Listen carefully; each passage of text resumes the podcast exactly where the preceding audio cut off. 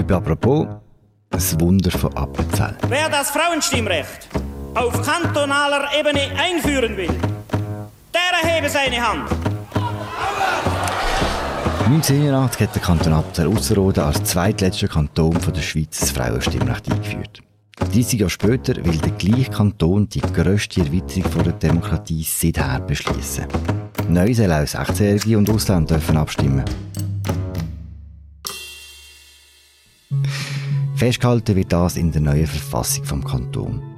Dort stehen noch ganz andere Sachen drin. Zum ersten Mal überhaupt sollen auch LGBT-Rechte in der Verfassung festgehalten werden. Was ist da los in diesem Kanton? Über das reden wir heute in Apropos im täglichen Podcast vom Tagesanzeiger. Mein Name ist Philipp Loser und mein Gast ist Christoph Lenz, der auf das Magazin die Geschichte aus Appenzell aufgeschrieben hat. Christoph, sehr schön bist du da. Finde ich auch. Wir haben es am Anfang gehört, bis, bis jetzt haben wir den Kanton Appenzell Ausserrhoden wahrscheinlich nicht als der progressivste Kanton von der Schweiz abgespeichert. Ist unser Bild falsch? Ich nehme an, da kann man so sagen, ja, der Kanton Appenzell Ausserrhoden zeigt sich derzeit als deutlich progressiver, als man es würde annehmen, so als Ostschweizer Landkanton. Aber wer aus dem Kanton kommt oder wer sich schon in der Vergangenheit vertieft mit dem befasst hat, der hat vielleicht schon früher noch gewusst, dass das so ein, bisschen ein liberaler Fleck ist mhm. in einem konservativen Ozean. Sichtbar wird es jetzt an dieser neuen Verfassung, wo du darüber geschrieben hast. Kommt, wir fangen ganz am Anfang an. Wie häufig muss ein Kanton oder wie häufig tut der Kanton eine Verfassung überarbeiten? Also eigentlich in der Schweiz wird ja wie permanent an der Verfassung umgeflickt. Beispielsweise mit Volksinitiativen, wo wir alle drei Monate darüber abstimmen, über äh, Hornkühe oder über Musikförderung oder über nationalen Mindestlohn und so. Was aber sehr selten ist in dieser dauernden Bastelei, ist, dass quasi eine Verfassung total revidiert wird. Das heißt, dass man von Grund auf Artikel für Artikel überprüft, ob die noch den heutigen Wert und Ziel und Zweck vom Staat entsprechen und ob man, ob man das muss verändern Genau so ein Prozess ist im Moment in Ausserrhoden im Gang. Und wie oft macht man das? Etwa alle Generation, aber es gibt nicht so wirklich eine Regel. Hm. Gewisse äh, Kantone, Appenzell Innerrhoden, hat seit 100 Jahren seine Verfassung nicht mehr total revidiert. Kannst du sagen, wie das abläuft? Wie immer in der Schweiz, von Kanton zu Kanton, ganz unterschiedlich. also gewisse Kantone beauftragen eine Kommission vom Kantonsrat mit deren Arbeit. In vielen Kantonen äh, wird man aber quasi die die vertiefte Arbeit an der Verfassung, wo man so ein bisschen aus der, aus der Tagespolitik rausheben und man bestellt einen Verfassungsrat mhm. oder ein Constituant, da hat man jetzt im Kanton Wallis gemacht, da hat man auch in Ausserrhoden gemacht und dort holt man Leute rein, die nicht so fest, nicht so knietief in der Politik hineinstecken. Man will zum Beispiel Jugendliche, man will aber auch Rentner, man will aus so ein bisschen allen Wirtschaftsbereich, äh, Angestellte, Unternehmer und so weiter, so dass da die Gesellschaft in einer anderen Form abbildet. Und so ähm, Verfassungsräte haben in der Regel mehr Experimentierlust wie so die Profipolitiker aus den Kantonsräten oder aus dem aus dem Parlament. So. Mm. Das heißt konkret muss man sich das so vorstellen, dass das so große Workshops sind, wo dann quasi jeder Abschnitt äh, zusammen diskutiert und erarbeitet wird. Zum Beispiel, genau, dass wirklich sehr offene Diskussionen stattfinden. Was ist uns wichtig, wenn wir Gott erwähnt haben in der Verfassung, wenn wir die Klimakrisen erwähnt haben in der Verfassung? Das sind jetzt so ganz aktuelle Fragen. Und häufig haben die Verfassungskommissionen sind auch wie so der Moment, wo eine neue Generation in einem Kanton oder auf Bundesebene auf den Plan tritt. Ganz berühmt ist die Friburgische Konstituante vom Jahr 2000 deren ihren Präsident ist der Christian Löwra Mhm. Er hat dort so quasi seinen ersten politischen Moment erlebt und Gruppenchef von der SP ist der Alain Berset. Beide sind vorher nicht quasi in der Politik gewesen, haben dann über die Konstituante irgendwie können sich entfalten und prägen eigentlich jetzt die Bundespolitik seit fast 20 Jahren sehr entscheidend mit. Gehen wir zurück nach Ausserrhoden. Was steht denn jetzt in der Verfassung? Was steht drin, was so außergewöhnlich ist? Was sehr außergewöhnlich ist an der Verfassung, ist, dass die dortige Verfassungskommission verschiedene sagen wir, Gesetzmäßigkeiten von der Schweizer Politik in Frage stellt. Eine davon ist, dass man den demokratischen Körper von der Schweiz, also die, die aktives und passives Wahlrecht haben, beschränkt ist auf Schweizer mit Alter 18. Und die Ausserrhoder wollen jetzt gleichzeitig das Stimmrechtsalter 16 einführen und das Ausländerstimmrecht auf kantonaler Ebene. Das ist äh, eine Erweiterung, die es so nie gibt in der Schweiz. Es gibt andere Neuerungen. Ich habe mich in meiner Geschichte speziell fokussiert auf das Diskriminierungsverbot für so die ganze LGBT-Community, wo Appenzell Ausserrhoden so etwas wie ein, sogar ein europäischer Standard am Setzen ist im Moment. Bleiben doch bitte bei diesen Diskriminierungsregeln. Was ist denn jetzt europaweit so einmalig? Was einmalig ist, ist, wie ausführlich und präzis und spezifisch der Diskriminierungsschutz formuliert wird in der Verfassung. Beispielsweise zum Vergleich in der Bundesverfassung haben wir die Bestimmung, dass niemand aufgrund von seiner Lebensform darf diskriminiert werden. Bestimmung Lebensform, die schützt so ein Fahrende, aber auch Homosexuelle und Leute, die vielleicht in anderen Lebensverhältnissen, Regenbogenfamilie, alles so Sachen. Und wo man da auf Bundesebene eingeführt hat, vor 20 Jahren, ist das für die betroffene Gruppe sehr ein wichtiger symbolischer Erfolg gewesen, dass sie jetzt anerkannt werden in der Bundesverfassung. Und die Ausserrhoder Verfassungskommission, die geht jetzt extrem viel weiter. Sie sagt, bei uns sollte es keine Diskriminierung geben aufgrund von der sexuellen Orientierung. Schon das Wort ist bedeutend präziser und klarer als die Lebensform. Aber auch keine Diskriminierung wegen Geschlechtsidentität, wegen Geschlechtsausdruck und wegen Geschlechtsmerkmal. Sprich, der Mann, der gern rücktreibt, darf nicht diskriminiert werden. Der registrierte Mann, der sich aber nicht immer als Mann fühlt, sondern manchmal auch als etwas anderes, der darf nicht diskriminiert werden.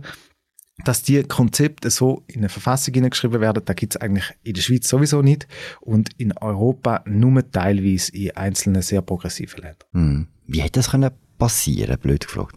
Das ist eine recht äh, niere Geschichte. Ich habe die Arbeit von der Verfassungskommission verfolgt und haben festgestellt, dass die da also progressiv ist und bei den, den Akteuren angegangen, wo da so beantragt haben und haben festgestellt, dass es eine Geschichte ist von einem Kanton, wo sich hinterfragt, was sind unsere Werte und so, dass es aber auch eine Geschichte ist von einer Beziehung zwischen einer Lehrerin und einem Schüler, wo so quasi über 30 Jahre die Wirkung von der Lehrerin auf den Schüler eine neue Wirkung entfaltet. So. Das musst du jetzt ein bisschen genauer erklären. Wer ist die Lehrerin, um bei ihr anzufangen?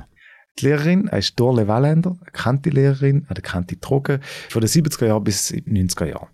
Sehr äh, engagierte, resolute Frau, eine, die fürs Frauenstimmrecht kämpft in Ausserrhoden, eine, die bei der Frauenzentrale mitschafft, eine, die in Freisinn geht, wo sie noch nicht mal das Stimmrecht selber hat. Und sie ist Anfangs 90er Jahre, wo der Kanton Appenzell Ausserrhoden das letzte Mal äh, die Verfassung überarbeitet hat, ist sie dann in die Verfassungskommission gewählt worden und hat dort in der Verfassungskommission dafür gekämpft, dass die Homosexuellen anerkannt werden in der Verfassung. Also, dass der Diskriminierungsschutz für Homosexuelle in die Verfassung kommt. Und gleichzeitig hat sie mit ihren Schülern im Fach Wirtschaft und Recht an der Kante getragen, wo sie unterrichtet hat, hat sie eigentlich all die grossen Fragen, die sich bei einer Totalrevision von einer Verfassung stellen, nämlich was sind unsere Werte, warum bildet wir eine Gemeinschaft, welche Zwecke verfolgen wir mit unserem Staat. Die Fragen hat sie sehr intensiv mit ihren Schülern diskutiert und einer von denen, der dann im Saal gesessen ist, der ist jetzt eben quasi 2019 in die neue Verfassungskommission gekommen und hat entschieden, dass er die Arbeit von der Dorle Walländer dort weiterführen will. Sein Name ist Matthias Tischhauser. Kannst du uns etwas über ihn noch sagen? Genau, Matthias Tischhauser ist ein Freisinniger, so wie Dorle Walländer, ist Unternehmer in so einem mittelständischen Textilindustriebetrieb, wo seiner Familie gehört, setzt sich hauptsächlich ein für Wirtschafts-, Energie-, Baufragen so im Kantonsrat äh, von Appenzell Ausserrhoden und hat aber durch seine Lehrerin auch inspiriert irgendwie einen grossen Gerechtigkeitssinn und will Minderheiten irgendwie schützen in der Verfassung oder so, wie das da möglich ist. Und da ist seine Chance gewesen. Er hat dann im 19., wo die Verfassungskommission über das Diskriminierungsverbot diskutiert hat, brauchen wir da noch, oder wenn wir da streichen, oder in welcher Form brauchen wir es, der die sehr ausführliche und sehr progressive Variante beantragt. und hat mit relativ wenig Überzeugungskraft, wie in diesem Protokoll nachzulesen ist, die ganze Verfassungskommission mitgenommen und einstimmig hinter den extrem progressiven Entwurf gebracht. Warum braucht es eigentlich so einen expliziten Nicht-Diskriminierungsartikel? Vor dem Gesetz ja heute schon alle Menschen gleich. Das ist eine sehr gute, sehr gute Frage. Warum müssen wir das so explizit sagen, wenn es ja eigentlich schon klar ist? Was eine Verfassung eigentlich ist, ist so ein bisschen umstritten oder was in eine Verfassung hineingehört. Die Juristen hätten oft gerne eine Verfassung, die möglichst abstrakt und zeitlos den Rechtsrahmen definiert von einer Gesellschaft. Und dann gibt es aber Kreise, die Politik zählt da dazu, wo findet, dass man nicht einfach nur quasi die immerwährenden Regeln sollte festhalten, sondern dass auch jede Generation in ihrer Verfassung sollte zum Ausdruck bringen, was die grossen Fragen sind, wo sie beschäftigen und wie sie als Gesellschaft zu diesen Fragen stehen. Zum Beispiel in der Bundesverfassung von 1848 hat es bereits eine Bestimmung drin gehabt, dass es in der Schweiz kein Untertanenverhältnis gibt. Die Bestimmung gibt es heute nicht mehr drin. Mhm. Aber 1848 haben die radikalen Gewinner vom Sonderbundskrieg haben gefunden, wir müssen jetzt festhalten, dass es bei uns kein Untertanenverhältnis gibt, weil da ist dann quasi die große Errungenschaft gewesen. Auch dort schon hat das Prinzip gehalten, dass alle vor dem Gesetz gleich sind, aber man hat es explizit festgehalten, um dem Diskriminierungsverbot auch so einen Sinn mhm. und, und einen Charakter zu geben und das präziser zu fassen. Und so aus dem gleichen Motiv heraus hat man auch jetzt den Wunsch, klar zu sagen, ja, wenn man über Diskriminierung redet, wer ist denn eigentlich davon betroffen? Und indem man sie nennt, schützen wir die betroffene Gruppe besonders mhm. äh, als Staat oder als Man macht es sichtbar. Genau, man macht es sichtbar, man benennt es und man verstärkt damit auch den Schutz. Jetzt steht in der Verfassung, der Matthias Deschusser hat die Bestimmungen durchgebracht in der Kommission. Wie geht es jetzt weiter mit diesem Papier? Muss das noch jemandem abgesegnet werden? Genau, es hat noch einen recht weiten Weg vor sich. Da ist jetzt mal von der Verfassungskommission ist der Entwurf verabschiedet worden. Der Regierungsrat hat sich dazu geäußert. Jetzt geht die Verfassung in die kantonale Politik, ins Kantonsparlament. Das wird dort darüber diskutieren und am Schluss muss auch noch die neue Verfassung vom Volk auch noch angenommen werden. Und es zeigt sich, dass die äh, Diskriminierungsbestimmung, das ist so ein bisschen einer von den Punkten, wo jetzt umstritten ist. In der äh, Vernehmlassung zu der neuen Verfassung haben die SVP, aber auch die FDP haben Kritik geäußert an dem sehr ausführlichen Katalog, warum man Leute nicht diskriminieren darf. Sie hätten lieber sehr eine abstrakte Formulierung, wie zum Beispiel äh, niemand darf diskriminiert werden oder so etwas, wo dann quasi nicht mehr einzelne Gruppen enthalten sind. Da ist lustigerweise wiederholt sich da die identische Diskussion, wo schon Dorle Walländer in den 90er Jahren erlebt hat, wo sie dann nach ihrer Zeit in der kantonalen Politik in Ausserrhoden ist sie auf Bern gegangen, hat dort bei der Totalrevision von der Bundesverfassung mitgewirkt und auch dort den Schutz für Homosexuelle äh, und andere Lebensformen in die Verfassung hineingebracht. Und auch dort hat man gefunden, ja, so Aufzählungen, da bringt doch nichts. Man schafft sowieso nie, alle aufzuzählen. Es gibt immer Gruppen, die dann nicht sind. Oder sobald man anfängt, so Modesachen aufzuzählen, dann veraltet die Verfassung schnell. Und dort hat sich dann in den 90er Jahren sehr klar die Haltung durchgesetzt, nein, wir ähm, schreiben die Verfassung heute und wir wollen heute in dieser Verfassung zum Ausdruck bringen, welche Diskriminierungen stattfinden und deshalb besonders problematisch sind. Das ist ein interessanter Weg für Dorle Valente. Sie hat zuerst geholfen im Kanton, nachher im Bund. Ist es etwas, was man schon häufiger in der Geschichte gesehen dass unsere nationale Verfassung so beeinflusst wird aus den Kantonen und ist das etwas, was jetzt könnte wieder passieren mit dem Fall Ausserrhoden? Ich halte das für sehr wahrscheinlich. Äh, man sieht eigentlich in den letzten 30 Jahren oder in den letzten 20 Jahren seit der letzten Bundesverfassungsrevision sieht man, dass Kantone jetzt vereinzelt immer weitere Schritte machen und dann gibt es so eine Spreizung zwischen der vom Bund und denen von den Kantonen, so dass der Bund irgendwann wieder Nachholbedarf hat. Und dann wird auch der Bund seine Diskriminierungsbestimmung neu überprüfen und ich bin ziemlich sicher, dass sie dann äh, nach Ausserrhoden werden schauen, wie die das gelöst haben. Das heisst, die Chance ist schon recht groß, dass wir alle das Bild vom Kanton Appenzell Ausserrhoden wahrscheinlich schon viel länger müssen revidieren. Das ist wirklich nicht der konservative Kanton, den wir alle gedacht haben. Also die Verfassung, die ist noch nicht besiegelt. Wie gesagt, sie hat noch einen weiten Weg. Aber ich finde doch auch von den aktuellen Diskussionen über ein Stadt-Land-Graben und die progressive Stadt und das konservative Land ist es interessant zu sehen, dass es nicht immer die gleiche Konstellation ist, dass nicht immer die ländlicheren Teile die sind, wo am Konservativen festhalten oder am Bestehenden, sondern dass häufig in der Schweiz die Erneuerung eben auch gleich von der Provinz kommt und vielleicht Zentren, wo sich so progressiv immer meinen, von der Provinz hin und wieder auch etwas lernen können. Danke, Christoph. Merci dir. Das war unsere Folge zur Verfassung vom Kanton Appenzell Ausserrhoden. Den Text von Christoph Lenz könnt ihr auf unserer Webseite nachlesen und ihr könnt auch nachlesen.